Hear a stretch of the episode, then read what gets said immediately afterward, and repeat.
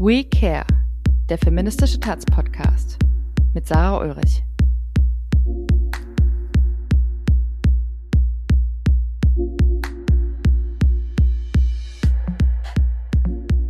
Willkommen zurück zu einer neuen Folge der zweiten Staffel von We Care, dem feministischen Taz-Podcast.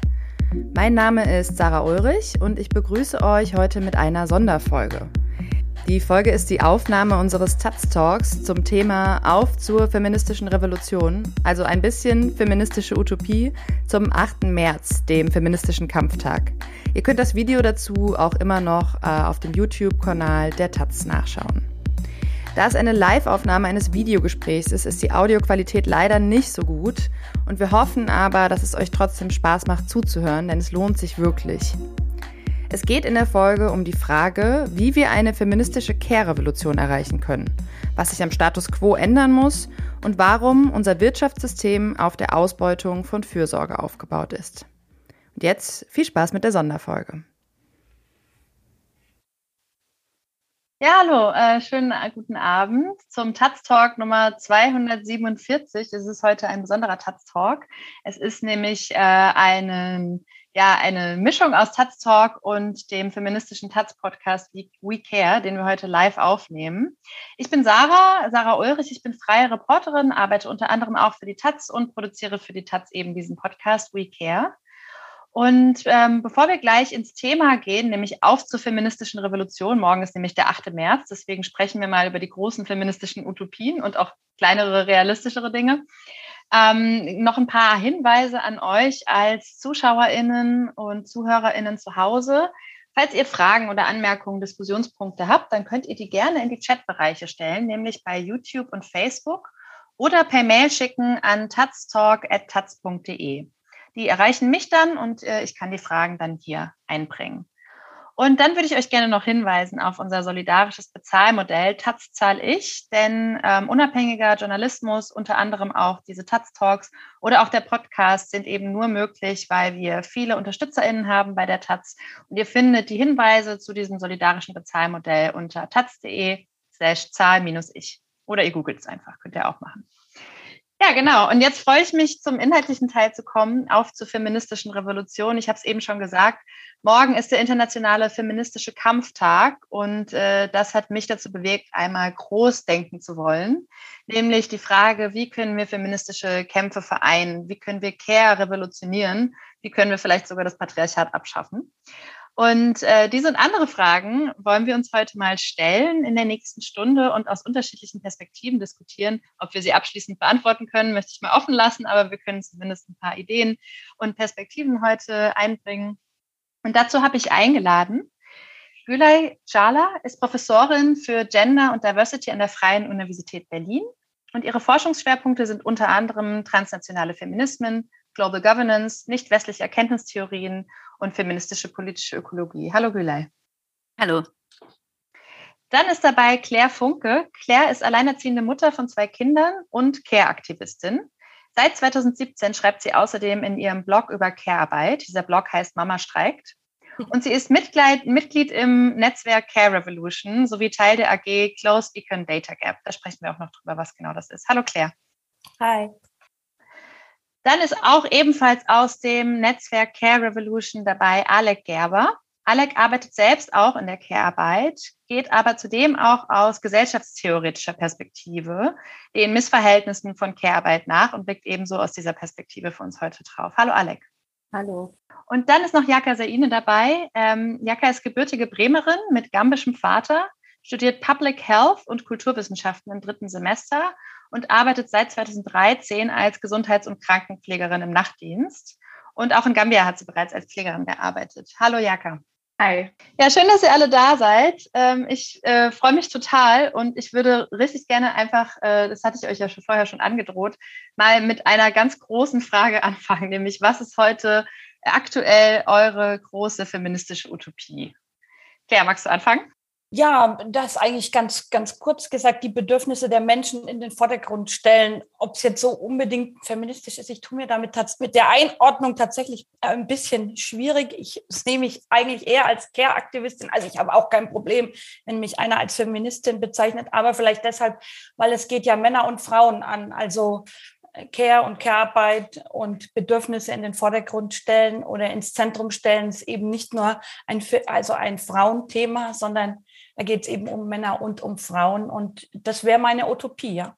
Finde ich zum Beispiel ein total feministisches Thema, eben weil es alle Geschlechter angeht und deswegen auch feministisch umgreifend ist. Wie sieht es bei den anderen aus? Was sind eure feministischen Utopien?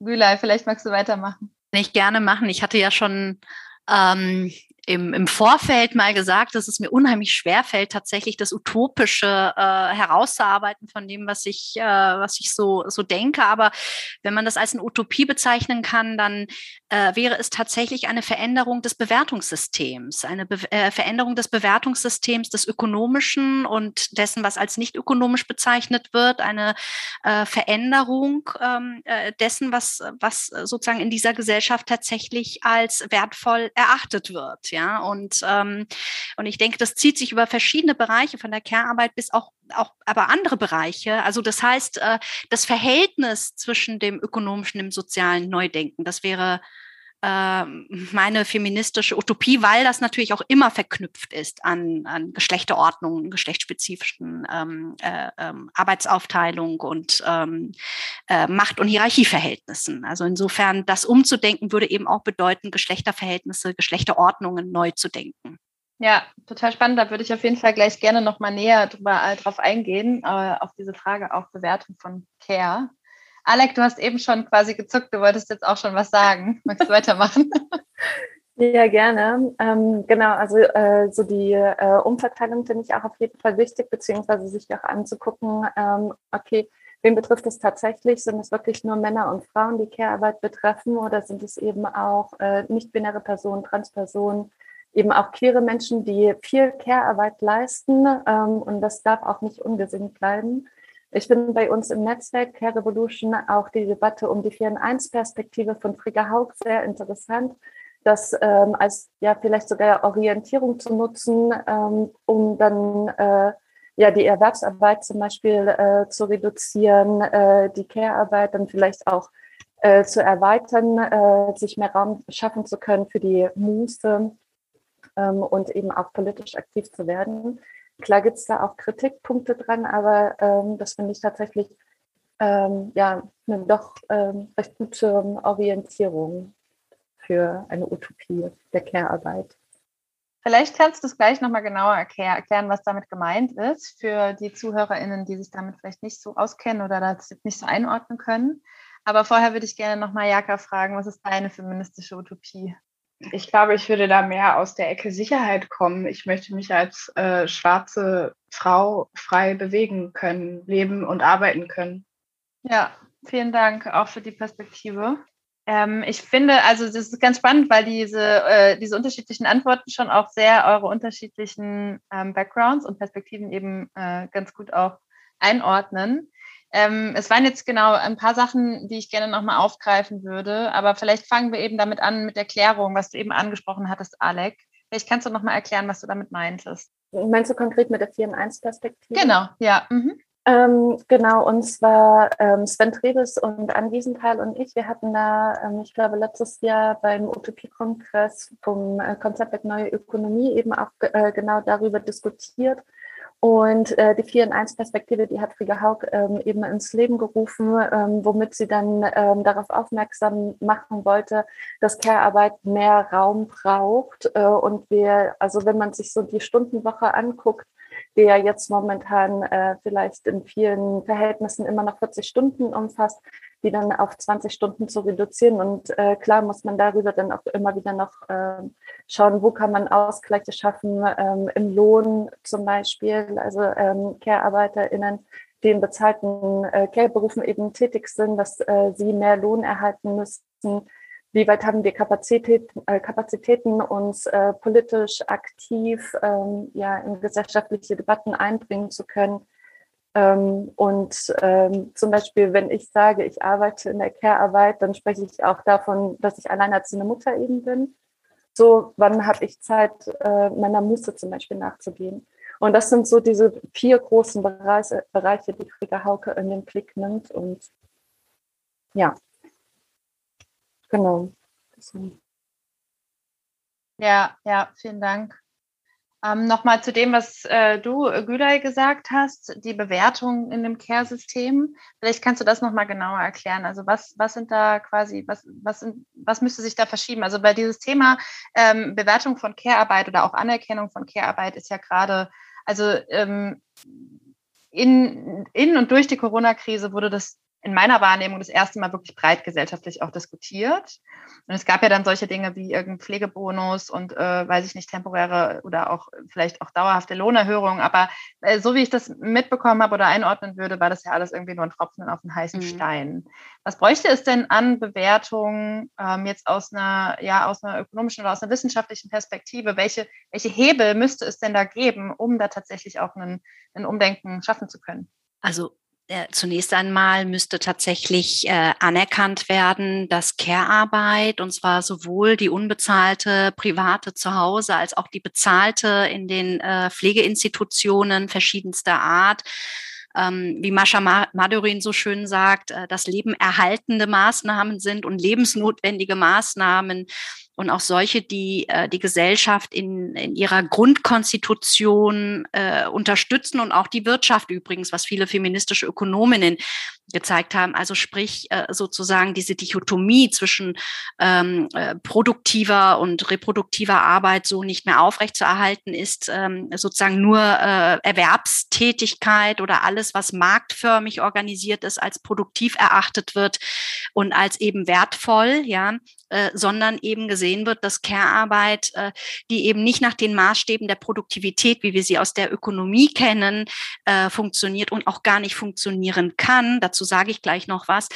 dass das aber ebenfalls wirklich ganz wichtig ist, um unsere Gesellschaften nicht nur zu reproduzieren, sondern am Leben zu erhalten. Ja, physisch, psychisch, also in der Funktionsweise dieser Gesellschaft. Und dazu müsste es zunächst einmal wirklich einen gesellschaftlichen Konsens geben. Ja, das finde ich immer sehr schwierig. Und ich muss zugeben, während des ersten Lockdowns fand ich das Klatschen ähm, wirklich fast sehr hämisch auf eine Art, weil natürlich einerseits hat das, sollte das symbolisieren, die Anerkennung für die Tätigkeit, die viele in den, im Pflegesektor, im Gesundheitssektor leisten und nichtsdestotrotz sind wir bereit, äh, so umzuverteilen in dieser Gesellschaft, dass wir anders entlohnen? Sind wir bereit, unsere Arbeitszeit so umzuverteilen, dass wir wirklich gerecht sozusagen diese Care-Arbeit untereinander aufteilen? Und dazu müsste es erstmal wirklich einen sehr breiten gesellschaftlichen Konsens geben. Ich glaube, das ist eigentlich, weil ich dachte, ich hatte ja mal im Telefongespräch gesagt, ich glaube, ich habe gar keine Utopie, aber ich glaube, das ist eine sehr utop utopische äh, Vorstellung. Äh, ich bin mir gar nicht so sicher, ob wir da so weit sind. Vielleicht nur ganz kurz zu den zu der Vorstellung von Produktivität, das ähm, äh, sagen ja auch viele Kolleginnen, unter anderem auch ähm, äh, Professoren an der HU, Christine Bauhardt oder Paula Willer, Professoren an der ähm, äh, ähm, LMU München. Also das, das ne, so ganz viele äh, weisen darauf hin, dass eben Care-Arbeit nicht äh, sozusagen diesen Produktivitätsregelungen oder äh, Kriterien ähm, äh, daran gemessen werden können, weil wir können nicht irgendwie arbeitsteilig, äh, wie Adam Smith in seiner Stecknadelfabrik Arbeitsteiligkeit und, und Produktivität äh, sozusagen daran festgemacht hat, in der Care-Arbeit äh, voranbringen und entsprechend irgendwie effizienter oder so werden. Es geht um die Pflege von Menschen. Es geht um eine sehr arbeitsintensive Tätigkeit, auch eine, die ähm, beschönigen wir es nicht. Also ich bin eine, die Tochter einer, einer Krankenschwester, ja, also das ähm, äh, die, etwas, was sozusagen sowohl körperlich als auch psychisch sehr, sehr anstrengend ist und äh, aber überhaupt nicht bewertet wird. Also an diesen Produktivitätskriterien Care-Arbeit zu messen, finde ich, ist eines der größten gesellschaftlichen Fehler und Probleme, vor denen wir stehen. War das die Antwort, die ähm, ja super, nee, total, beantwortet? Ja, total interessant, auf jeden Fall. Ich glaube, äh, ich habe ich hab jetzt mehrere Gedanken dazu. Also das eine ist, dass ich, glaube ich, gerne nochmal Claire zu dem äh, Close Econ Data Gap daran anschließen würde. Aber vorher würde ich gerne tatsächlich nochmal Jaka hören. Ähm, weil Jaka, du arbeitest ja in der Pflege. Und mhm. ähm, mich würden zwei Dinge interessieren. Zum einen, ähm, weil du vorhin auf die Sicherheit als schwarze Frau auch hingewiesen hast. Zum einen, ähm, was müsste sich konkret ändern, damit du dich sicher fühlst? Das ist vielleicht erstmal, weil dem möchte ich auch ganz gerne nochmal Raum geben. Erstmal als eine, ähm, ja, als eine, als einen Anschluss daran noch. Und dann das zweite eben im Anschluss jetzt an das, was Gülay gesagt hat, die Frage, äh, inwieweit merkst du in deiner Arbeit als ähm, Care-Arbeiterin quasi in der Pflege, äh, tatsächlich diese Ökonomisierung und diese effizienzorientierte Ausrichtung von Lohnarbeit eben auch. Inwieweit übt sich das auch quasi aus deiner, auf deine Arbeit aus? Also äh, was, die Erzählungen, die ich kenne aus der Pflege, sind, dass man häufig zu wenig Zeit hat, zum Beispiel für die Menschen und eigentlich für, das, für die Bedürfnisse, die die Menschen eigentlich haben. Vielleicht kannst du da ein bisschen was erzählen. Also genau zu diesen beiden Fragen. Also ich würde erstmal auf die zweite Frage eingehen. Ähm, ich habe ja 2010 meine Ausbildung angefangen und da hat man das so langsam gemerkt, äh,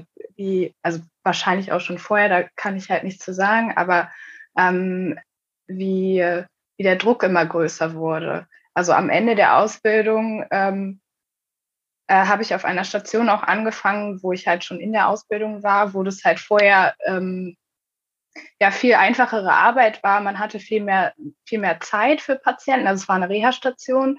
Ähm, man konnte wirklich aktivierende Pflege machen, also auch tatsächlich einen Therapieerfolg äh, schaffen durch Pflege. Ähm, und äh, als ich dann examiniert war, ähm, war das nicht mehr so. Es war Fließbandarbeit und das hat mich total fertig gemacht. Also ich wollte, ich habe das ein Jahr gemacht und dann konnte ich nicht mehr. Ich wollte da raus und ich wollte eigentlich auch nie wieder in der Pflege arbeiten. Jetzt bin ich wieder da ähm, und habe auch nochmal einen anderen Zugang gefunden zu dem Job, aber äh, man merkt das definitiv. Und ich finde auch gerade jetzt zu Corona-Zeiten hat man die Auswirkungen noch mal viel heftiger gemerkt einfach, ähm, dass ähm, man auch als Pflegekraft nur noch eine, eine Nummer ist sozusagen. Also man, man, es wird nicht mehr die, die ganze Person an sich gesehen, sondern einfach das Personal wurde umverteilt auf verschiedene Stationen, weil Stationen geschlossen haben oder sowas. Und man ist auf einmal in einem Bereich gelandet, wo man vielleicht seit 20 Jahren nicht mehr gearbeitet hat und eigentlich überhaupt keine Ahnung mehr davon hat. Aber man konnte sich auch nicht dagegen wehren. Ähm, genau. Ja, und äh, zum Thema Sicherheit, ähm, ich habe das, glaube ich, auch also gar nicht so viel auf Care, naja, vielleicht schon so zwei Seiten. Also einmal möchte ich mich gerne als Frau draußen auch sicher bewegen können, zu jeder Tages- und Nachtzeit, äh, auch egal wie ich angezogen bin. Ähm, das gleiche geht für die Arbeit, dass ich mich auch als Frau äh, sicher fühlen kann, in dem Sinne, dass es, dass es auch zu Übergriffen kommt ähm, im, im Arbeits-, gerade im Bereich Care. Ähm, auch in der häuslichen Pflege vielleicht auch noch mal häufiger. Ähm, Im Krankenhaus hat man die Patienten ja nur kürzer, dann, dann sind die Vorfälle vielleicht nicht so oft, aber das passiert auch, aber auch von Vorgesetzten zum Beispiel, dass es da vernünftige Strukturen gibt, ähm, an die man sich wenden kann, dass man auch Hilfe bekommt. Äh, dann aber auch nochmal auf den Punkt als schwarze Frau.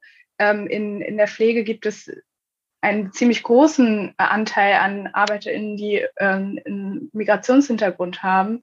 Äh, da gibt es keine vernünftige Strukturen für ähm, äh, äh, Beratung, wenn, wenn es um Rassismusvorfälle ähm, geht. Und es ist passiert sehr oft einfach, weil äh, gerade mit älteren Patienten, ähm, aber auch unter Kolleginnen. Und ähm, das ist immer schwer, irgendwie, dass, dass es gibt keine feste Struktur, die einen da schützt. Vielen Dank. Das finde ich einen ganz wichtigen Punkt, irgendwie zu sagen, okay, ja, es geht um, zum einen um eine Aufwertung der Pflege und um eine Neubewertung quasi nach anderen Kriterien als eben den ökonomischen Effizienzkriterien. Aber es geht auch ganz konkret um den Schutz der Pflegearbeitenden und äh, eben die verschiedenen, verschiedenen ähm, Schutzbedürfnisse, die darin auch äh, auch äh, ja benötigt werden. Und gerade es ist ja tatsächlich auch, äh, was du gerade schon angesprochen hast, so, dass äh, viele marginalisierte Personen, ob sie jetzt ähm, eben, weil sie, weil sie migrantisiert werden oder weil sie tatsächlich ähm, zum Beispiel auch ja aus ihrem Klassenhintergrund äh, heraus quasi in, in der Care-Arbeit sind ne, oder als, als Pflegepersonal arbeiten. Also so oder so quasi Personen, die irgendwie marginalisiert sind oder die aufgrund von verschiedenen, ähm, aus verschiedenen Gründen diskriminiert werden, dass diese ja häufig quasi eben in diesen äh, Berufen landen, die so wenig Anerkennung quasi ähm, bekommen, also gesellschaftliche Anerkennung Und gleichzeitig, und das finde ich ja das Paradoxe, das ist ja für mich immer das, was ich, was ich eigentlich am krassesten finde, gleichzeitig diese, diese Berufe ja nicht nur die Berufe, sondern auch das, also Care-Arbeit, sowohl als Lohnarbeit als auch als private Care-Arbeit, ähm, ja, die, der Grundpfeiler der Gesellschaft eigentlich ist. Also ohne funktioniert ja gar nichts. Also es geht einfach nichts. Also es sind ja Lebenserhalten. Das hattest du, glaube ich, Güler eben schon gesagt. Ne? Da geht es ja tatsächlich darum, Leben zu erhalten. Und dann da nämlich auch nochmal zu gucken, okay, was sind denn die Bedürfnisse der Care-Arbeitenden eigentlich? Also sicherlich mehr finanzielle Anerkennung auch, mehr gesellschaftliche Anerkennung, aber eben auch ganz praktisch tatsächlich bestimmte, ähm, ja, weiß ich nicht, wie, wie man das nennt, dann so Monitoring oder Hilfsangebote oder wie auch immer. Ich würde gerne nochmal, das habe ich eben ja schon gesagt, ähm, eben anschließend an das, was Gülay gesagt hat, nochmal Claire ähm, hören, weil ich habe äh, gelesen, beziehungsweise du hattest es mir auch zukommen lassen, dass du auch Teil der AG Close Econ Data Gap bist, also quasi den ökonomischen Gap ähm, schließen zwischen, zwischen den Geschlechtern beziehungsweise den Gender Gap schließen. Also es gibt ja immer noch ein, so wie ich es verstanden habe, geht es da um den Gender Pay Gap auch, ne? Nein, ja, also der Name kam eigentlich dazu zustande, dass meine Mitstreiterin und ich, die Dr. Christine Rudolph, die äh, Dr. Äh, Ulrike Knobloch und die, ähm, jetzt fällt mir vor lauter Aufregung, der äh, Gabriele Ulrike, Winker vielleicht? Äh, nee, Gabriele nee, Winker? Nee, Nein, nee, also, nee, mhm. ähm, Ulrike, ähm, aber wir haben zwei Ulrike, fällt mir der Nachname nicht ein. Oh, Entschuldigung, Ulrike. Also ähm, Jedenfalls, ähm, also eigentlich geht es daran, ähm, also wir haben ein BIP, also ich habe hab dazu ja auch ähm, eine, ähm, eine Bundestagspetition vor zwei Jahren ins Leben gerufen und habe gesagt, ähm, die unbezahlte Sorgearbeit muss eben aufgenommen werden ins BIP, weil es ja Voraussetzung für Wirtschaft ist. Also das war auch etwas, was die Gülay schon ähm, gesagt hat. Und das in, ähm, und in der AG ging es eben darum zu sagen, äh, ja, also es ist also den, den, den ökonomischen Gap schließen, indem wir eben das, was zur Wirtschaft, äh, ohne dass Menschen geboren werden, ohne dass Menschen jeden Tag äh, zu Hause ihr Essen haben, ihre Wohnung und so weiter, äh, ohne dass es jeden Morgen wieder äh, ausgeruhte, wohlgenährte äh, Arbeiter gibt, die auf der Arbeit gehen, ohne dass immer wieder auch Fachkräfte nachkommen, indem eben Kinder geboren werden, gibt es keine Wirtschaft. Und ähm, die AG heißt eben so, weil man eben sagt, da muss man etwas, da, diesen Gap, also diese Lücke muss man einfach schließen und das auch mit zum Beispiel ins BIP aufnehmen. Äh, äh, ja, also in den Wirtschaftswissenschaften gibt es das nicht. Da gibt es keine Vorlesungen zu Care-Ökonomie zum Beispiel. Äh, ja, ähm, das, das, das, das gibt es dort überhaupt nicht, ist nicht vorgesehen oder es gibt nur ganz wenige Unis, wo, wo es das jetzt gibt, aber nur, ich glaube, also äh, das steht sehr äh, in den Anfängen einfach.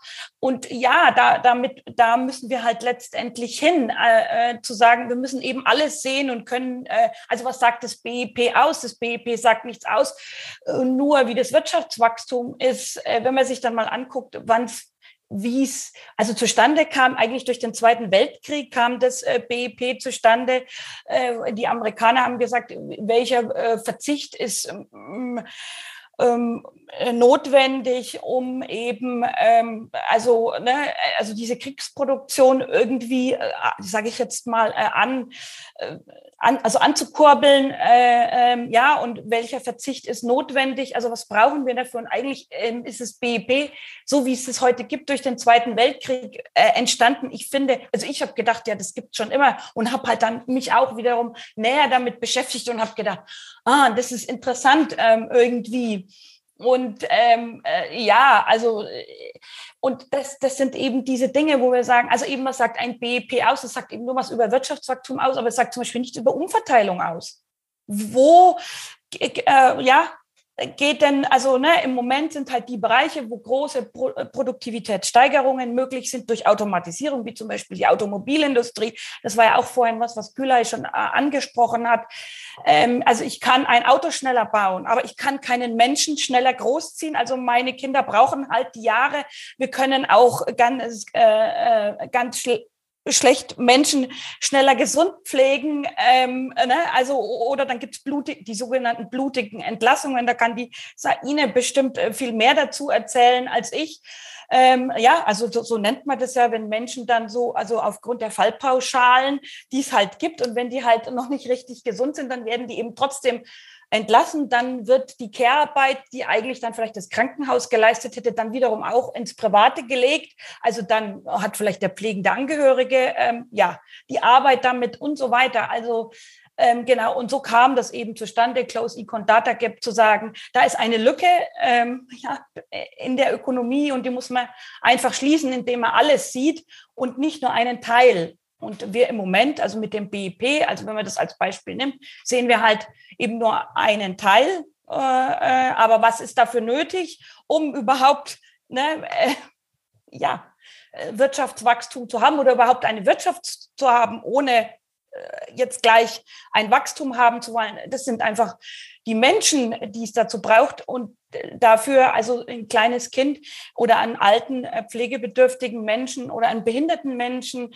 oder wie auch immer, den kann man nicht, also sie, man kann es nicht lassen. Also deswegen gibt es ja keinen, also ja, dass alle Eltern oder alle pflegenden Angehörige ihre Arbeit niederlegen, weil es einfach nicht geht. Es wäre unmenschlich. Es geht nicht. Mhm. Das, das, ist das Schwierige daran. Ja. ja.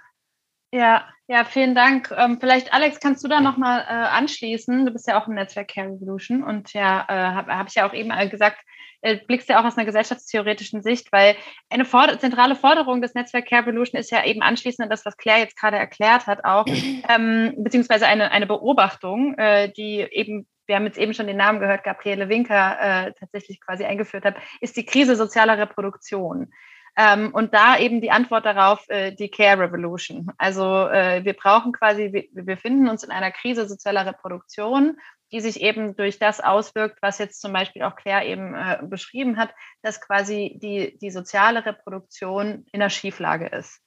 Und was ist quasi, was, was sind die Antworten des Netzwerk Care Revolution? Was sind eure quasi Antworten darauf, wie sich diese Krise beheben lässt oder wie, wie auf diese Missstände, ähm, von denen wir jetzt gerade schon gehört haben, aus verschiedenen Perspektiven sich reagieren lässt? Also ähm, genau, da kann also auch so vielleicht zusammenfassen, was Claire gesagt hat, was äh, Schala gesagt hat und Jaka. Also es sind ja ähm, alles Punkte, die ähm, im Netzwerk Care Revolution behandelt werden. Also ähm, so der größte Punkt ist, ähm, dass wir Menschen in den Mittelpunkt stellen wollen. Dass äh, der Arbeitsethos, äh, der eben gerade beschrieben wurde, dass der eben in die Care-Arbeit reingeht und nicht nur in die bezahlte Care-Arbeit, sondern eben auch in die unbezahlte Care-Arbeit, dass ähm, auch immer mehr ähm, ja, Care-Arbeitende in Haushalten an Burnout ähm, erkranken, weil sie eben diesen Arbeitsethos ähm, nachgehen und äh, in diesen ja, äh, neoliberalen Tunnel sind und immer leisten und leisten und leisten. Oder auch, ähm, was Jacke angesprochen hatte mit der, ähm, dass äh, im, im Care-Bereich viele Menschen äh, tätig sind, äh, die migrantisiert sind. Ähm, und äh, darüber ähm, zum Beispiel äh, Menschen auch ihre Abschlüsse aberkannt bekommen, wenn sie zum Beispiel nach Deutschland emigrieren, ähm, ihre Abschlüsse werden nicht anerkannt äh, und sie haben äh, kaum Möglichkeit, Arbeit zu bekommen. Und dann ist so der erste Schritt, in die Care-Arbeit zu gehen. Und dann äh, darüber wird dann eben auch Care-Arbeit äh, so dargestellt, als wäre es eine einfache Arbeit, als wäre es eine Arbeit, die äh, jede Person äh, machen kann. Und ähm, ja, genau, also das sind dann, ach so, ich dachte, ihr wollt noch was sagen, genau. Also genau, und das sind so äh, viele Themen, ähm, also sehr breit gefächert, äh, über die wir reden. Und ähm, ja. Was sind eure Antworten? Habt ihr Antworten? Ich habe meine Hausaufgaben nicht gut gemacht. was sind deine Antworten vielleicht auch? Also was oder Forderungen irgendwie, wenn du jetzt zum Beispiel morgen äh, am 8. März auf die Straße gehst? Hm. Also ähm, wenn ich mir Care-Arbeit auch anschaue, schaue ich mir vor allem auch gerade Ausbeutungsverhältnisse und Ausschlüsse an. Also dass, ähm, dass ja einfach äh, care-arbeitende äh, Menschen, egal sei es in der Community, sei es im Haushalt, sei es in der bezahlten ähm, Care-Arbeit, dass die Menschen ausgebeutet werden, dass sie so ein hohes Maß an, äh, an Arbeitsleistung erbringen müssen. Und was Jaka meint, das ist wirklich nur noch wie ein Fließband, so dass die Arbeit anerkannt wird, dass äh, Menschen an ähm, politischen Themen Teilhabe ähm, Zugänge dazu bekommen, dass sie eben nicht äh, aus diesen Debatten ausgeschlossen werden, dass Menschen mit Migrationshintergrund gehört werden, dass ähm, BIPOC, also schwarze POC, Menschen, äh, queere Menschen gehört werden, was äh, deren Forderungen sind. Und äh, zum Beispiel, ich finde auch einen ganz interessanten Gedanken, wenn ich ähm, mich so auch frage, ähm, zum Beispiel, ja, was mache ich denn mit meinem Kind, wenn ähm, ähm, ja, wenn, wenn solche Abende wie heute zum Beispiel eben anstehen, wen kann ich da fragen? Ähm, gibt es, wo, wo gibt es den Topf an Menschen, die ich ansprechen kann?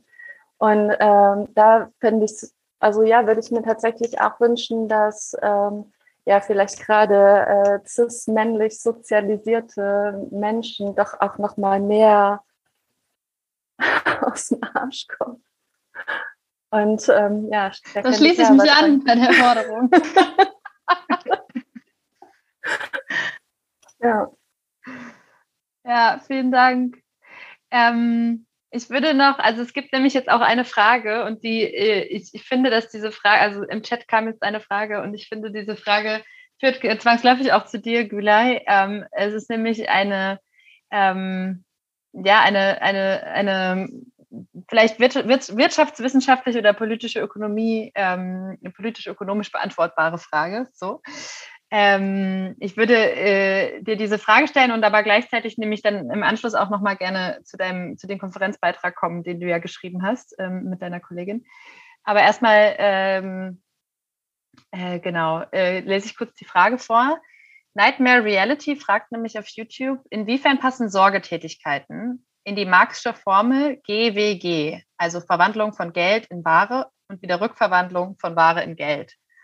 Oder ist diese Formel nur auf die in Anführungszeichen produktiven bzw. warenproduzierenden Sektoren anwendbar? Ähm, vielleicht kriegst du es hin, diese Frage zu beantworten, so dass sie auch Menschen verstehen, die sich noch nicht mit marxistischer Theorie auseinandergesetzt hat, weil ich würde es total gerne auch zugänglich machen für alle, äh, die gerade zuhören. Vielleicht ist es ja, ja möglich. Ich bin jetzt keine Marx-Expertin, muss ich sagen. Vielleicht erstmal vorab. Ne? Also das, ähm, also die ähm, die Frage ist, worauf, äh, worauf, worauf zielt es? Also, dass in dem Moment, wo das sozusagen ähm, äh, warenförmig wird, äh, dass, dass damit dann auch Ausbeutung äh, äh, sozusagen impliziert ist. Ne? Also das ist äh, sozusagen eines der, äh, der zentralen Dimensionen ähm, äh, der, der Care-Arbeit. Also in dem Moment, wo das sozusagen nicht mehr als ein Wert an sich ist, sondern ähm, äh, sozusagen zerstückelt, klein, also in kleine äh, ähm, sozusagen Arbeitspakete äh, gepackt wird und dann vor allem, also das finde ich ja nochmal sehr zentral, zentral. Also wir haben ja einmal, also es tut mir jetzt leid, ich ähm, äh, beantworte wahrscheinlich nicht direkt diese Frage, weil wie gesagt, ich bin da, äh, was, äh, was marxische Theorien angeht, äh, das ist nicht so ganz mein Feld. Ähm, aber was ich sehr zentral finde, ist, dass wir zunehmend äh, so ein Auseinanderklaffen haben zwischen einerseits sozusagen staatlich äh, finanziertes, also oder steuerfinanzierte äh, Care-Arbeit einerseits und auch eine zunehmende Privatisierung. Wenn wir schauen, ähm, wie sehr sozusagen Krankenhäuser auch zunehmend privatisiert werden, dadurch natürlich Care-Arbeit oder die Care-Leistungen darin ähm, äh, warenförmig äh, werden äh, und aber auch es andere Leistungen gibt, Zusatzleistungen, also diejenigen, die äh, sich das sozusagen leisten können, äh, Zusatzleistungen in Anspruch nehmen können und damit vielleicht eine ganz andere Basis für ähm, Sorge und Pflege haben als wiederum andere, die sich das nicht leisten können. Ja, also man sieht es in ganz vielen ähm, äh, Ländern. Ähm, äh, wo sozusagen das zunehmend kommodifiziert wird, ja, also Care sozusagen ähm, privatisiert und kommodifiziert wird und ähm, sozusagen diese Grundversorgung ähm, äh, damit auf das Minimalste zurückgefahren wird und es nicht nur sozusagen eine schlechtere Versorgung vor allem von ärmeren Menschen, ähm, migrantisierten, rassifizierten Menschen ist, sondern aber auch die Arbeitsbedingungen nochmal deutlich ähm, verschlechtert. Also das, das wäre erstmal so meine, äh, meine Reaktion auf diese ähm, Frage. Vielen Dank. Das war wahrscheinlich nicht die Antwort, die erwartet wurde von der Person, aber die sie gestellt hat, aber. das mag schon sein. Ich finde es ich find's aber trotzdem in Ordnung, weil, ähm, also ich finde die Frage zwar auch spannend, aber ich glaube auch, dass man da jetzt vielleicht ein bisschen zu sehr auch in eine theoretische Diskussion kommen würde. Ähm, deswegen äh, tut mir leid äh, an die Person, die gefragt hat, wenn die vielleicht jetzt nicht befriedigend beantworten wird. Ich finde aber, du hast sehr wichtige Punkte nämlich gemacht, ähm, Bülay, nämlich, dass es ja, dass Care-Arbeit ja durchaus kommodifiziert wird. Ähm, und somit zur Ware wird, aber dass das halt nicht aufgeht. Ne? Das geht, das ist zwar, ist zwar in der, in der, in der Theorie, ähm, ist es natürlich, äh, wir werden quasi in dem Moment, wo was produziert wird, wird es warenförmig gemacht, aber es geht halt in der Praxis nicht auf, wenn Care-Arbeit beziehungsweise die Bedarfe nach Care kommodifiziert werden und somit ähm, sich einer ökonomischen Logik quasi eingliedern die, in die sie gar nicht passen. Das ist ja im Prinzip auch das, was jetzt Claire und Alec auch schon gesagt haben, ähm, nämlich, dass äh, man kann nicht, man kann nicht regeln reg oder regulieren, wie schnell ein Kind aufwächst. Vielleicht ähm, würde mich würde noch mal, äh, Jaka, ah, meldest du dich so gerade? Ja, ah, super. Genau. Ich wollte, ich wollte dich nämlich jetzt auch fragen, äh, welche, genau, was du da, was du da vielleicht berichten kannst auch. Ja, also ich habe aber auch, also ich denke halt, ähm, es nützt nicht, also man kann halt diesen Bereich nicht ähm, irgendwie wirtschaftlich betrachten sozusagen. Ähm, und es geht auch nicht auf, dass man irgendwie, ähm, dadurch, dass man irgendwie vielleicht die Kosten jetzt in der Pflege, ähm, Pflegepersonal und die Liegezeiten irgendwie für, von Patienten reduziert und versucht damit irgendwie Kosten so gering wie möglich zu halten und hinterher mehr Gewinn zu machen, die Rechnung geht überhaupt nicht auf, weil wenn die Patienten nicht äh, vernünftig versorgt werden, dann kommen sie, werden sie auch wieder schneller krank. Das heißt, sie kosten auch am Ende wieder mehr Geld sozusagen. Ne? Oder wenn man zum Beispiel ähm, mehr ähm, von der Pflege aus in, in äh, aktivierende Pflege investieren könnte und äh, Patienten auch früh schon, zum Beispiel nach einem Schlaganfall, dazu ähm, verhelfen kann, dass sie wieder ähm, also dass sie einmal ihre Selbstständigkeit, die sie noch haben, dass sie die ähm, behalten, aber dass man das auch wieder fördert, dass sie wieder Neues lernen. Dadurch könnte man sie ähm, länger aus, aus dem Pflegeheim sozusagen halten, also könnten halt erstmal noch ziemlich lange zu Hause versorgt werden, was auch wieder günstiger ist als ähm, ähm, ein Pflegeheimplatz zum Beispiel. Kannst du dann noch mal kurz erklären, also ich weiß, ich weiß nicht, ob das alle Leute wissen, die vielleicht jetzt mit der, mit der Pflegearbeit an sich noch nichts zu tun hatten. Erstens, so was, was genau ist die, der Unterschied zwischen aktivierender und nicht aktivierender Pflege und warum wäre das quasi besser, da auch mehr zu investieren in die aktivierende Pflege?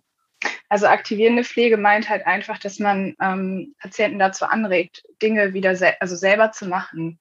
Ne, ich, ich weiß nicht, ich habe das Gefühl, dass viele Leute das, so ein Bild von, vom Krankenhaus, von Pflege haben, dass man da hingeht und die machen dann. Also als wäre man quasi eine Ersatzmutter. Ähm, und die Patienten haben eigentlich gar nicht so was Schlimmes, aber denken halt so, ich bin jetzt krank, also wird jetzt auch alles für mich gemacht und sind dann halt auch teilweise empört, wenn man versucht, ähm, sie zu, oder die Angehörigen sind empört. Und wenn man versucht, sie zu unterstützen, dass sie halt irgendwie wieder lernen, ihren Pullover alleine anzuziehen. Also nicht aktivierende Pflege ist, wenn ich einen Patienten habe, der hat irgendwie ähm, eine Lähmung im Arm äh, durch einen Schlaganfall und äh, ich ziehe ihm das einfach alles, äh, ich, ich ziehe ihm seine Kleidung an, ich übernehme alles, weil es geht schneller. Und das ist halt eigentlich der Fakt. So was, äh, es gibt kaum Bereiche, wo man das noch wirklich so machen kann. Äh, also nee, es gibt kaum Bereiche, wo man nicht so arbeiten muss, äh, dass man halt die, die Körperpflege komplett für den Patienten übernimmt, dass man ähm, das, das Essen anreichen übernimmt, obwohl der Patient noch eine funktionierende Hand hat. So von der Motorik funktioniert das alles noch, aber es funktioniert vielleicht kognitiv nicht mehr. Und aktivierend ist dann, wenn ich jetzt ähm, wieder bei dem Beispiel mit einem Patienten mit einem gelähmten Arm, dass ich ihm anleite dazu, wie er es trotz Lähmung schafft, sich selber den Oberkörper anzuziehen. Äh, weil das geht. Und ähm, das, das, das ist einmal ein gutes Gefühl für den Patienten. Das gibt denen wieder Hoffnung, irgendwie auch Hoffnung wieder, also weil so ein, so ein Schlaganfall ist ein einschneidendes Ereignis und ähm, keiner möchte ans Bett gefesselt sein. Und selbst die kleinste äh, Sache, die die Leute dann noch selber machen können, ähm, ist schon, schon irgendwie, das motiviert, das gibt Hoffnung, dass es vielleicht doch irgendwie mit der Zeit sich verbessert. Und wenn man das aber nicht ähm, auch relativ schnell nach so einem Schlaganfall macht, dann ist die Chance, dass, dass ähm, dieses Wissen irgendwie reaktiviert wird, äh, sehr gering. Aber was spricht dagegen? Also ich verstehe nicht genau, vielleicht weißt du das oder ihr anderen wisst das irgendwie, wo ist denn der Konflikt? Warum ist das nicht gewollt? Es dauert länger. Also wenn, wenn, ich habe vorhin deinen Nachnamen als Vornamen gesagt, Jacka, entschuldige bitte. Alles gut. Äh, das war mir jetzt echt total peinlich. Ich gedacht, oh. Alles gut. Äh, naja, also ich habe ein langes Pflegepraktikum gemacht, also allerdings schon in den 90er, 1990er Jahren und damals gab es schon äh, den Pflegenotstand. Ähm, aber es dauert halt einfach länger. Also wenn Jacka jetzt ähm, zu dem Patienten geht und sagt, jetzt probieren wir das, jetzt also ne, wie äh, und je, mit ihm trainiert, den Pullover selber anzuziehen, dann ähm, ist sie quasi so lange bei ihm. Es dauert einfach länger. Ja. Und das, und das, also, das sagt ja die Maschamateurin. Sie sagt, ähm, also Produktivitätssteigerung in diesem Bereich Erziehung, Bildung, Pflege, Hauswirtschaft oder also jetzt also gerade auch in diesen Bereichen, wo äh, also jetzt äh, Pflege sind eigentlich nur äh, äh, möglich auf Kosten der Qualität. Also dann kann der Mensch einfach nicht mehr lernen, selbstständig zu werden, weil die Jacke keine Zeit dafür hat, mit ihm das zu üben.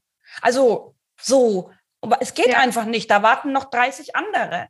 Und das genau, ist das, das Problem. Problem. Ist ja, ja, das Problem ist ja auch, wenn ich mir die Zeit halt dann trotzdem bei diesem einen Patienten nehme, dann hat der nächste Patient keine Zeit mehr. Und dann, äh, und da geht es dann um, um so Sachen wie ähm, Grundbedürfnisse, auf Toilette zu gehen, äh, was zu essen, was zu trinken. Das kommt dann zu kurz. Hm.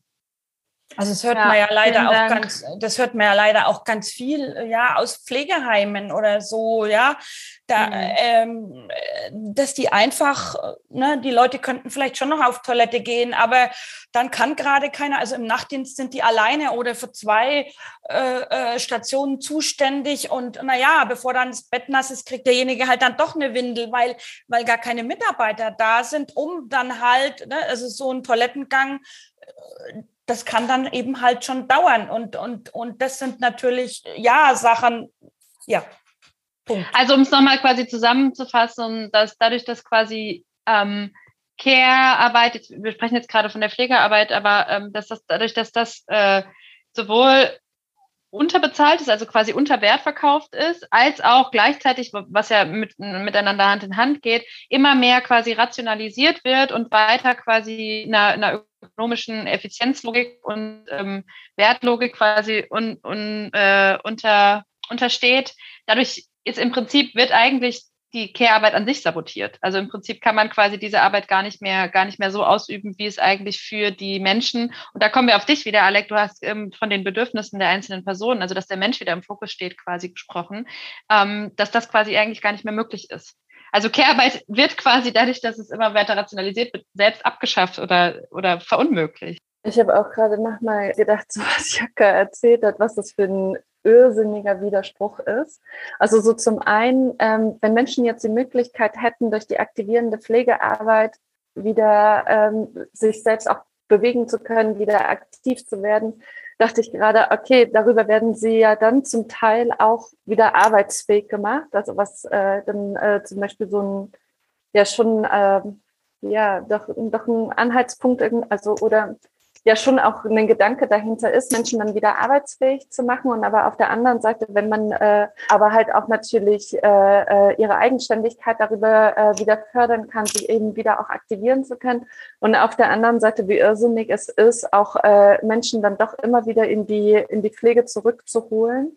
Beziehungsweise auch, ähm, Jaka, du hattest das eben gerade angesprochen mit der mit der Familie, dass da die Familie zum Beispiel auch mehr ähm, ähm, mit unterstützen sollte, da dachte ich auch so, es ist halt dann doch auch wieder unbezahlte Pflegearbeit, die äh, dann ja durch das System eigentlich nicht ähm, oder die halt ähm, ja untergeht und nicht gewertschätzt wird, unsichtbar gemacht wird, äh, nicht bezahlt wird und ähm, aber genau darauf müssen wir dann doch letztlich wieder zurückgreifen, eben auf die unbezahlte Care-Arbeit.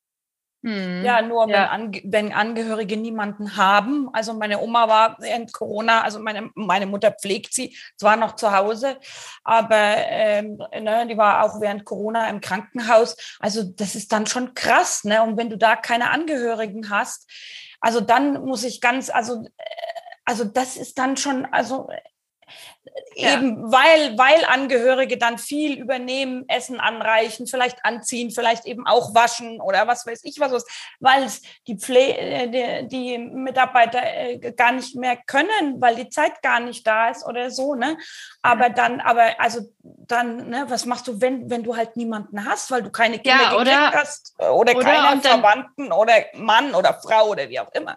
Und dann wird es auch wieder zum Klassenproblem, weil es gibt ja auch Menschen, die ja. sich das nicht leisten können. Ne? Also ja. die einfach tatsächlich einfach keine Zeit haben, weil sie Lohnarbeiten gehen müssen. Und ähm, ich will gerne noch eine, eine Ergänzung machen. Ich äh, sehe dich, Jaka. Äh, ich, genau. und äh, bevor wir dann, also ich finde es total gut, dass wir so hitzig diskutieren. Und äh, bevor wir da aber trotzdem nochmal auf den Konferenzbeitrag von Gülay kommen. Aber eine Anmerkung kam noch im Chat und die würde ich gerne einmal noch sagen, weil sie tatsächlich, also es ist ja total richtig. Nämlich ähm, hat Veronika Liebe äh, hat geschrieben, Care-Arbeit ist nicht nur Pflegearbeit, vergesst nicht die ganzen SozialarbeiterInnen. Ja. Das stimmt natürlich total. Also Care-Arbeit ist natürlich viel mehr als Pflegearbeit. Wir haben jetzt hier Einblick quasi aus der Pflege Pflege. Ähm, aber es gibt natürlich ganz viele andere Sozial, äh, ja, SozialarbeiterInnen zum Beispiel oder andere Sozialberufe, die auch Care-Arbeit sind oder eben auch die private Care-Arbeit, die wir schon angesprochen haben. Danke für den Hinweis. Darf ich aber dazu noch was ja. sagen? Ganz kurz, entschuldigt äh, vielmals, ja, aber das ist, ja. das ist aber auch ein sich in Beziehung setzen also ich glaube, das, das höre ich da vor allen Dingen äh, raus. Ne? Also das ist eben nicht einfach nur, ähm, Jaka, was du gesagt hast mit dem Pulli anziehen und der aktivierenden ähm, Pflege. Das, äh, es, es geht nicht nur auch um Handbewegungen oder äh, ne, so und die Zeit, die man da reinsteckt, sondern es geht auch darum, dass man sich dann in Beziehung setzt mit den Personen, weil, ähm, weil das ist auch ein Zureden, das ist auch ein Ermutigen, das ist tatsächlich eine Beziehung eingehen, was, was es einerseits schön vielleicht aber auch sehr gleichzeitig andererseits sehr anstrengend macht. Ne? Und ähm, das darf man auch nicht vergessen. Und das macht eben den entscheidenden Unterschied zu vielen anderen Tätigkeiten. Aber mhm. das ist ja das, was auch nicht gesehen wird. Also das Care-Arbeit, äh, ja, also was, was ganz viel in den Medien war, war der sogenannte Mental Load. Aber eben, äh, eben, also ne, diese emotionale Arbeit, äh, also ne, die ist eben genauso da, die praktische, also Care-Arbeit findet einfach auf vielen Ebenen statt, im, äh, im mentalen Bereich, im praktischen Tun, äh, aber eben auch im emotionalen Bereich. Ja, also wenn ein Patient wütend ist oder mein Kind wütend ist oder traurig oder was auch immer, müssen wir darauf reagieren. Also das, ähm, ne, das ist ja dann wieder Natur gegeben, irgendwie ne, äh, wird uns eingehaucht von der Natur, also uns Frauen oder so. Ne, jetzt wie zum Beispiel mit der Empathie Empathie oder so. Aber es ist ja gar nicht, es ist äh, gar nicht, also die, die, dieses Umfassende wird gar nicht äh, dargestellt, sondern also, ne, bei Jacka hören die Leute vielleicht jetzt eben das mit dem Pullover anziehen, aber eben, ne, es ist diese Beziehungsarbeit, die emotionale Arbeit, die Arbeit, die sie noch im Kopf hat und denkt, da wartet aber noch der Herr Meier ganz dringend auf mich, der auch noch vielleicht seinen Pullover anziehen üben möchte, äh, ja, also und diese praktischen Tätigkeiten, es findet eben auf vielen Ebenen statt und ja, meistens wird dann vielleicht nur das Pullover anziehen gesehen oder wie jetzt halt äh, zu Hause, du putzt dein Bad und äh, tust deine Kinder für die Schule fertig machen, aber dass das Kind dann vielleicht da einen Wutanfall haben kann, den ja. irgendwie dann noch ähm, ja, dass beide nicht äh, irgendwie total von neben der Spur aus dem Haus gehen, also der eine auf die Arbeit und der andere in die Schule, dass das, also das sieht ja keiner. Also das ich, würd, ich würde dich mal kurz unterbrechen. Letztem einen, weil ja, Jaka ja, noch was sagen wollte. Genau, und die Zeit rennt auch gerade ein bisschen. Und ich möchte auch noch eine Anmerkung machen, nämlich, dass ich nicht glaube, dass es naturgegeben ist, dass Frauen Empathie haben, nee. ähm, sondern ich glaube sowieso, dass quasi äh, Gender ist eine Frage von äh, Sozialisierung und ich glaube nicht, dass es quasi irgendwie da eine, eine, eine Naturwüchsigkeit gibt oder irgendwie eine, dass, dass es Menschen, manchen Menschen oder dass es manchen Geschlechtern angeboren ist und anderen eben nicht, sondern ich glaube, da geht es ganz viel um Sozialisation und wenn wir dann nämlich auch um den, äh, über den 8. März sprechen, den ich auch ganz bewusst feministischen Kampftag nenne und nicht Frauentag. Ja, ähm, genau, äh, äh, das, äh, da geht es nämlich für, also mir ist es ganz, ganz wichtig, das auch nämlich nochmal zu unterscheiden, dass tatsächlich ähm, die Erzählung, dass äh, Frauen in bestimmten, äh, bestimmt fähiger zu Care zum Beispiel wären, ähm, das ist ja eine Erzählung, die letztlich quasi äh, dieses patriarchale Regime auch stützt.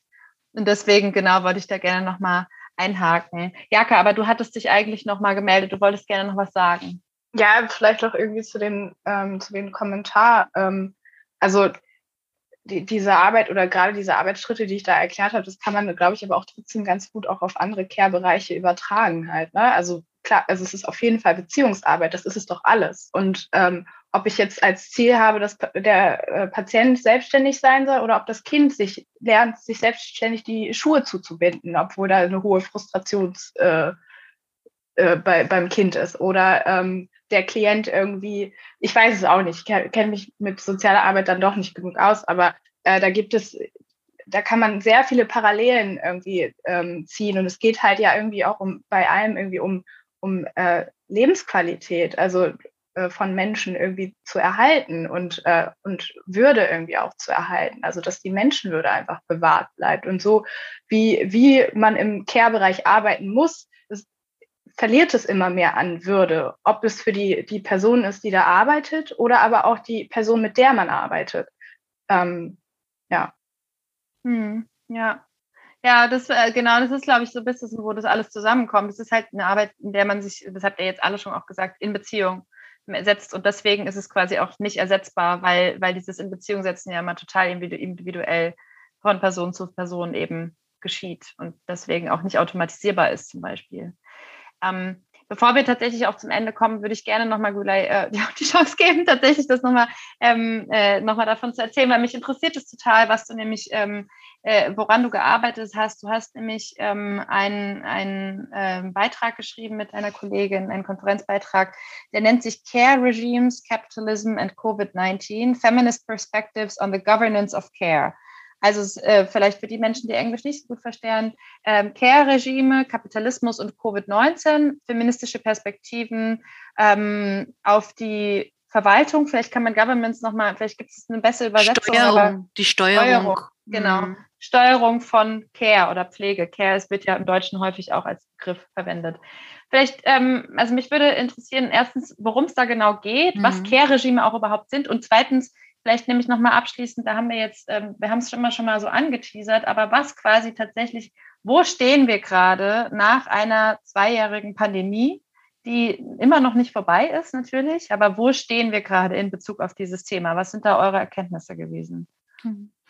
Also vielleicht äh, zu dem Paper, was noch äh, sozusagen am, äh, in der Mache ist, das schreibe ich gemeinsam mit meiner ähm, äh, Kollegin und Mitarbeiterin Friederike Bayer, die äh, auch an der Freien Universität ist und ähm, wir ähm, haben uns angefangen, darüber Gedanken zu machen. Es gibt ja diese ähm, Literatur, die inzwischen sehr weit zurückliegt, die ähm, Ende der 90er, Anfang der 2000er Jahre entwickelt wurde, ähm, äh, analog äh, zu den sogenannten Wohlfahrtsstaatsregimen, die Geschlechterregime-Diskussion in der äh, feministischen vergleichenden ja, Sozialwissenschaft, äh, weil das sowohl Soziologinnen teilweise sind als auch Politikwissenschaftlerinnen.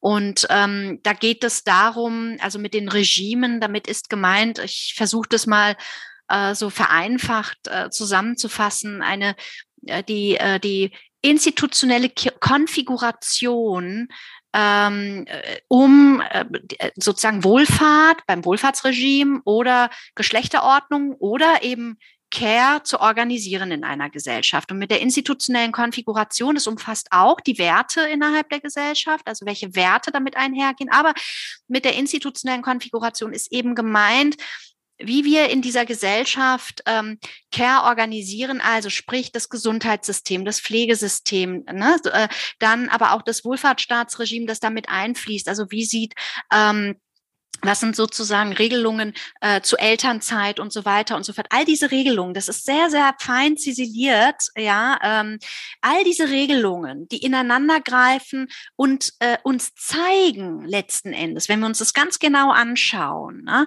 äh, uns zeigen, ähm, wie sozusagen Pflege und Fürsorgearbeit organisiert wird in der Gesellschaft. Ne? Also es macht, äh, ähm, das, das zeigt uns sozusagen, welcher Wert dem beigemessen wird einerseits, aber auch was wir, worauf äh, sozusagen ähm, auf wessen Schultern das letztlich abgeladen wird. Ja, also und, und wir vergleichen in diesem Paper und das ist wirklich ähm, äh, das ist noch sehr in den Anfängen. Also wir arbeiten gerade noch dran, weil es eben recht komplex ist. Aber wir vergleichen ähm, Deutschland, Großbritannien und Schweden. Das sind, äh, weil die auch exemplarisch zu, ähm, was die Wohlfahrtsstaats- und die Geschlechterregime angeht, ähm, sich diametral entgegenstehen. Deutschland als ein eher konservatives Geschlechterregime, wobei man jetzt schauen müsste, ob das nach wie vor dort einzuordnen ist, nachdem es eben diese neuere Elternzeitregelung ähm, gibt. Ja, also ich würde sagen, das nach wie vor noch nicht gebrochen ist, aber das müsste man sich schon noch mal genauer anschauen.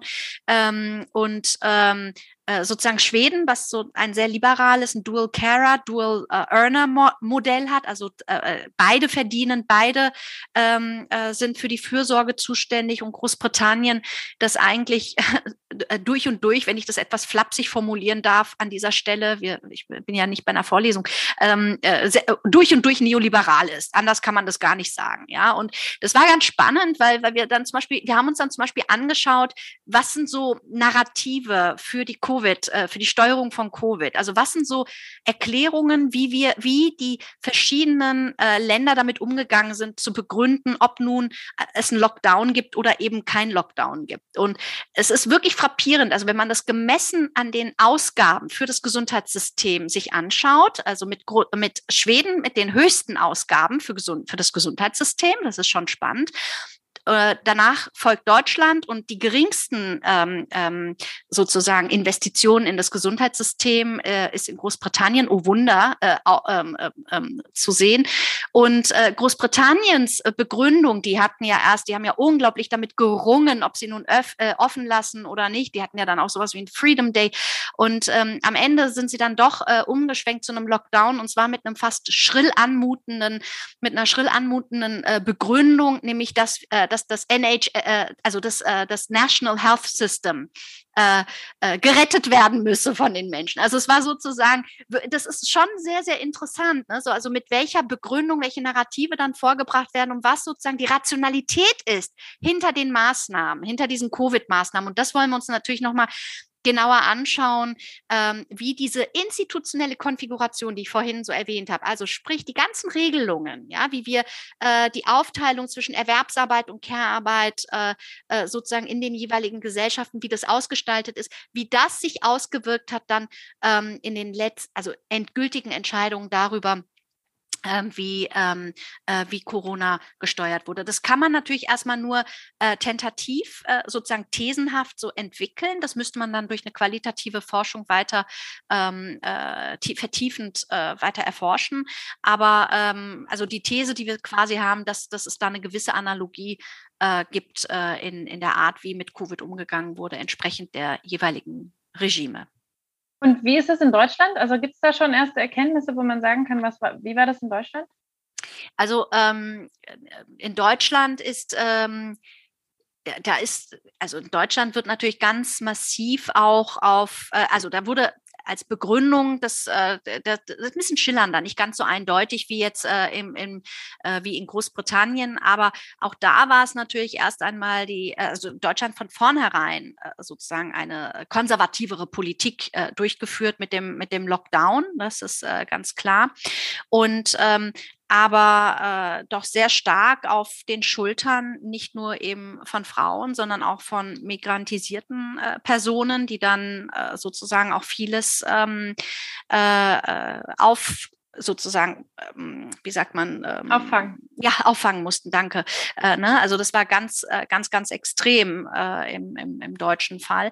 Aber was die Begründungen angeht, also die Narrative, also da gab es natürlich auch die Begründung, ähm, dass wir aufpassen müssen äh, mit den, äh, dass dann die ähm, die, äh, wie heißen die Stationen, wo extrem, äh, die Intensivstation, genau, die Intensivstation, dass die Intensivstationen nicht überlastet werden. Aber es wurde nicht von dem Gesundheitssystem als Ganzes immerhin gesprochen. Es war also ein bisschen ähm, vorsichtiger formuliert, aber de facto ist es natürlich ähnlich, weil das ist die, äh, die Konsequenz der jahrelangen Sparpolitik, ne, äh, in, auch in Deutschland, ähm, die dazu geführt hat, dass das Gesundheitssystem sehr schnell überlastet ist, wenn äh, eben sehr viele Menschen auf einmal krank krank werden. Und äh, das wurde allerdings etwas äh, vorsichtiger äh, formuliert und war eine Mischung aus äh, sozusagen Solidarität mit älteren Menschen einerseits, zumindest im ersten Lockdown, das muss man ganz mhm. klar sagen. Ich glaube, wir müssen, müssen zwischen den verschiedenen Phasen wirklich unterscheiden äh, und dem und dem und den an, darauffolgenden Lockdowns. Also im ersten Lockdown war das nicht so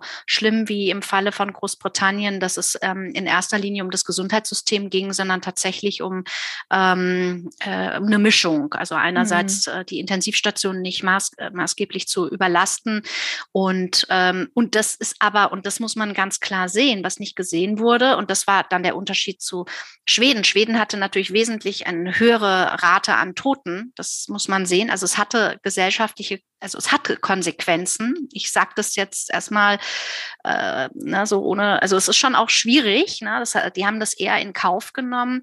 Und zugleich hatten die beispielsweise äh, bei jüngeren Kindern äh, wurde nicht geschlossen, also die Kitas wurden nicht geschlossen, sondern bei, bei älteren Kindern wurden die Schulen dann etwas reduziert, ja, also ähm, sozusagen äh, in der Oberstufe und äh, was dazu geführt hat, dass sozusagen die, die Belastung der Care-Arbeit, äh, zumindest im Haushalt, ne, wenn man sich das anschaut, mhm. nicht so stark zu Lasten äh, der, der Familien, wie auch immer sie dann strukturiert sind, äh, ne, mhm. ähm, gegangen ist. Also schon interessant.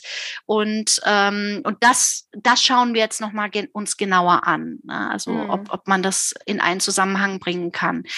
Ähm, ja. Was wir dann natürlich nicht berücksichtigen können, sind ethische Fragen von eben die Frage, ähm, wie die Gesellschaften damit umgehen, jeweils, dass sie dann mehr die höhere Sterberaten in Kauf nehmen. Ja, das ist eine schwierige, ja. das kann man schwer mit, mit diesen, mit den Regimen in Verbindung bringen. Also ja. Also es hat, ähm, ja.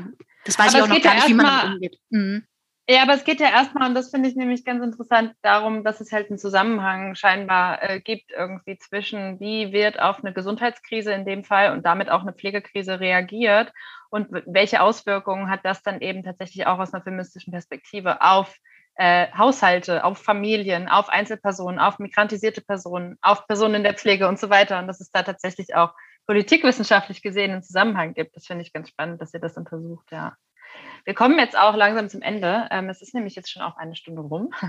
Ich würde aber gerne, um den Bogen nochmal zu schlagen, wir sind jetzt sehr ähm, realpolitisch auch geworden, aber den Boden nochmal zu schlagen zu, zu dem utopischen Charakter. Äh, die Veranstaltung heißt ja auch auf zur feministischen Revolution, was auch ein bisschen provokant gemeint ist, ähm, nämlich den Bogen zum 8. März, also zu dem morgigen Tag, dem feministischen Kampftag und würde gerne als Abschlussfrage euch in die Runde geben, ähm, also weil es gibt ja auch die, die Forderung, am 8. März zu streiken. In Berlin ist tatsächlich der 8. März ja auch inzwischen Feiertag. Super, ich bin selbst nicht in Berlin, aber ich freue mich für alle Leute, die in Berlin sind.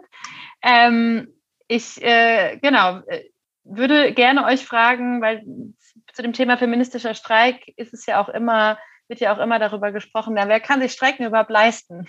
Also streiken, ja, super, feministisch streiken ist toll, aber wer kann das überhaupt machen? Deswegen an euch, streikt ihr morgen am 8. März? Und wenn ja, was bestreikt ihr? Und was könnt ihr vielleicht aber auch nicht bestreiken?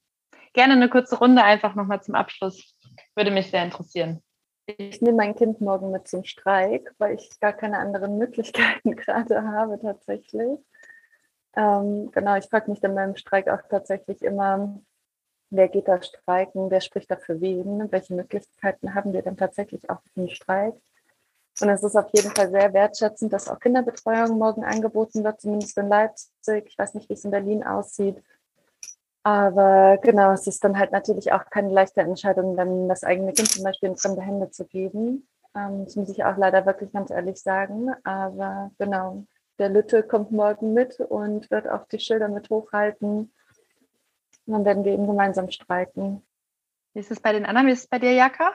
Ähm, ich glaube, ich werde nicht morgen streiken. Das hat aber eher was ähm, mit Hygiene, Sicherheit sozusagen zu tun, weil ich bei der letzten, bei dem letzten Streik, wo ich war, hatte ich, musste ich danach in Quarantäne, da ähm, habe ich nicht nochmal Lust drauf. Aber bestreiten würde ich ähm, ja die aktuelle Situation in der Pflege, ähm, dass es so nicht weitergehen kann und man halt also es, es muss was getan werden, weil irgendwann wird, wird, wird niemand mehr diese Arbeit machen wollen. Und die Älteren gehen alle in Rente, es kommen keine jungen Leute mehr nach. Ja. Ja. Sonst bricht das System irgendwann zusammen. Mhm. Claire, wie ist es bei dir? Streikst du? Wenn ja, Nein, was? ich, äh, ich komme ja an, aus, ja, also vom Land sozusagen. Ich weiß gar nicht, ob, also ja, müsste ich in eine größere Stadt fahren, aber ich bin erwerbstätig, äh, so, ne, habe die zwei Kinder, die dann morgen von der Schule kommen und so weiter. Also ich streike morgen nicht. Für mich ist sozusagen, ne, mein Blog heißt Mama streikt, also für mich ist das ganze Jahr, also ich kümmere mich ja auch das ganze Jahr um das Thema, deswegen sind diese Tage für mich gar nicht mehr so also ja, ich beschäftige mich das ganze Jahr einfach mit dem Thema und schreibe darüber äh, oder gebe da halt eben meinen Senf dazu oder so. Und von daher, ja, findet es für mich halt nicht nur am 8.3. statt. Also wenn ich jetzt in Berlin wäre oder in Leipzig oder so, ne, aber ich bin hier wirklich auf dem Land. Ähm, ja, ich glaube nicht, dass hier äh, gestreikt wird. Aber bestimmt in Bamberg, also in Bayreuth, weiß ich, meine kleine Schwester hat es mir geschickt, morgen. Äh, ähm, aber ja, es sind für mich 60 Kilometer und dann, da muss man dann eben gucken, man muss Erwerbsarbeiten, man hat die Kinder, muss immer unter alle, alles unter einen Hut bringen. Ähm, und ja. Dann ist Streiken auch plötzlich gar nicht mehr so leicht. Ja, genau. Ja. Güla, wie ist es bei dir? Ich wollte eigentlich meine Tochter mitnehmen. Jetzt müssen wir das morgen aushandeln. Wird sich zeigen. Aber eigentlich hatte ich das schon vor. Ja, ja. Zumindest halbtags. das ist ja nämlich interessant, weil nämlich das, was bestreikt werden müsste, damit sich was ändert, ist auch das Schwierigste zu bestreiken, nämlich die direkte Care-Arbeit mit Ganz Menschen, genau. mit Kindern oder mit äh, Menschen, die eben Pflege oder Care bedürfen. Ähm, und das ist ja dann auch so ein bisschen ja, die, für mich ist es auf jeden Fall die feministische Herausforderung, auch zu fragen, also ich zum Beispiel als äh, kinderlose Person zu fragen, mich zu fragen, okay, was bedeutet das für mich in der Konsequenz für meine feministischen Forderungen auch? Klar kann ich streiken, ich bin selbstständig und habe keine Kinder, es interessiert niemanden, wenn ich streike, aber es hat halt auch keine Auswirkungen, weil dadurch bricht nichts zusammen.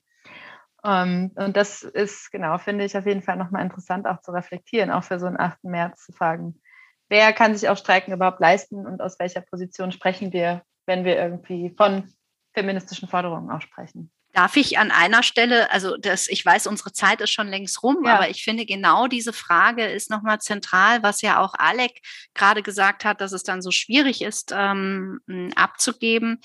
Ich finde aber, das hat eine andere Kehrseite, weil, also eine Kehrseite, ne? ja. also, so, nämlich ähm, die ganze Frage, ob diejenigen, die sich äh, solidarisieren, dessen bewusst sind, was es denn bedeuten würde, wenn wir über alternative Modelle nachdenken, sei es alternative Familienmodelle, sei es alternative Care-Modelle, ob sie sich dessen bewusst sind, was es bedeutet. Weil letzten Endes, das habe ich bitter lernen müssen, ja, ähm, ist sozusagen, es gibt so eine Phase, da sind vielleicht die Kinder oder die älteren Menschen, die man pflegt. Ich rede jetzt ganz eindeutig vom, vom privaten, äh, sozusagen von der unbezahlten Fürsorgearbeit. Ähm, das, das kann mal vielleicht für eine Zeit lang, eine, ein paar Stündchen äh, irgendwie sozusagen wegorganisiert werden. Ich benutze jetzt mal wirklich dieses Wort, ja. Aber wenn es hart auf hart kommt, bleibt es immer am Ende doch auf bestimmten Schultern hängen. Ja, und das finde ich, wenn wir über Utopien nachdenken, um eine Umverteilung von Fürsorgearbeit, heißt es eben nicht nur die Fähigkeit zu streiken derjenigen, die, die eben diese Arbeit leisten müssen, sondern die Frage, was sind die anderen bereit zu übernehmen? Mhm. Ja, und zwar nicht nur fünf Stündchen. Vielen Dank. Ja, super, super, dass du das zum Ende nochmal so konkret formulierst. Ich finde, das ist der perfekte Abschluss.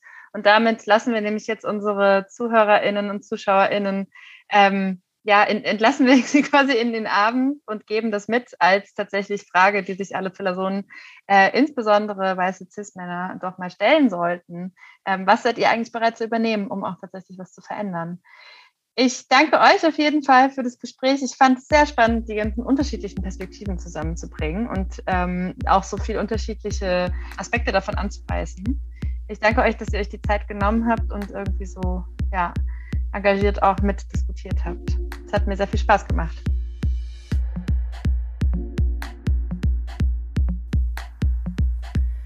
Vielen Dank auch an euch nochmal fürs Zuhören bei dieser Sonderfolge von We Care. Ich hoffe, ihr konntet euch etwas revolutionären Antrieb für die feministische Care-Revolution mitnehmen. Wenn ihr Fragen, Kritik oder Anmerkungen habt, dann könnt ihr mir wie immer auch schreiben an sarah.ulrich.taz.de oder einfach an podcast.taz.de. WeCare gibt es dann wieder Ende April, dann ausnahmsweise einmal, aber nicht mit mir, sondern mit meiner Taz-Kollegin Luise Strothmann. Es geht darin um queere Elternschaft und ich bin schon sehr gespannt auf das Thema. Ihr findet alle Folgen dieses Podcasts sowie alle anderen Taz-Podcasts auf taz.de slash podcast sowie bei Spotify, iTunes und Deezer. Außerdem, wie gesagt, könnt ihr diese Folge auch auf dem YouTube-Kanal der Taz nochmal nachschauen. Und ansonsten freue ich mich aufs nächste Mal, wünsche euch eine gute Zeit. Bis dahin, bleibt solidarisch.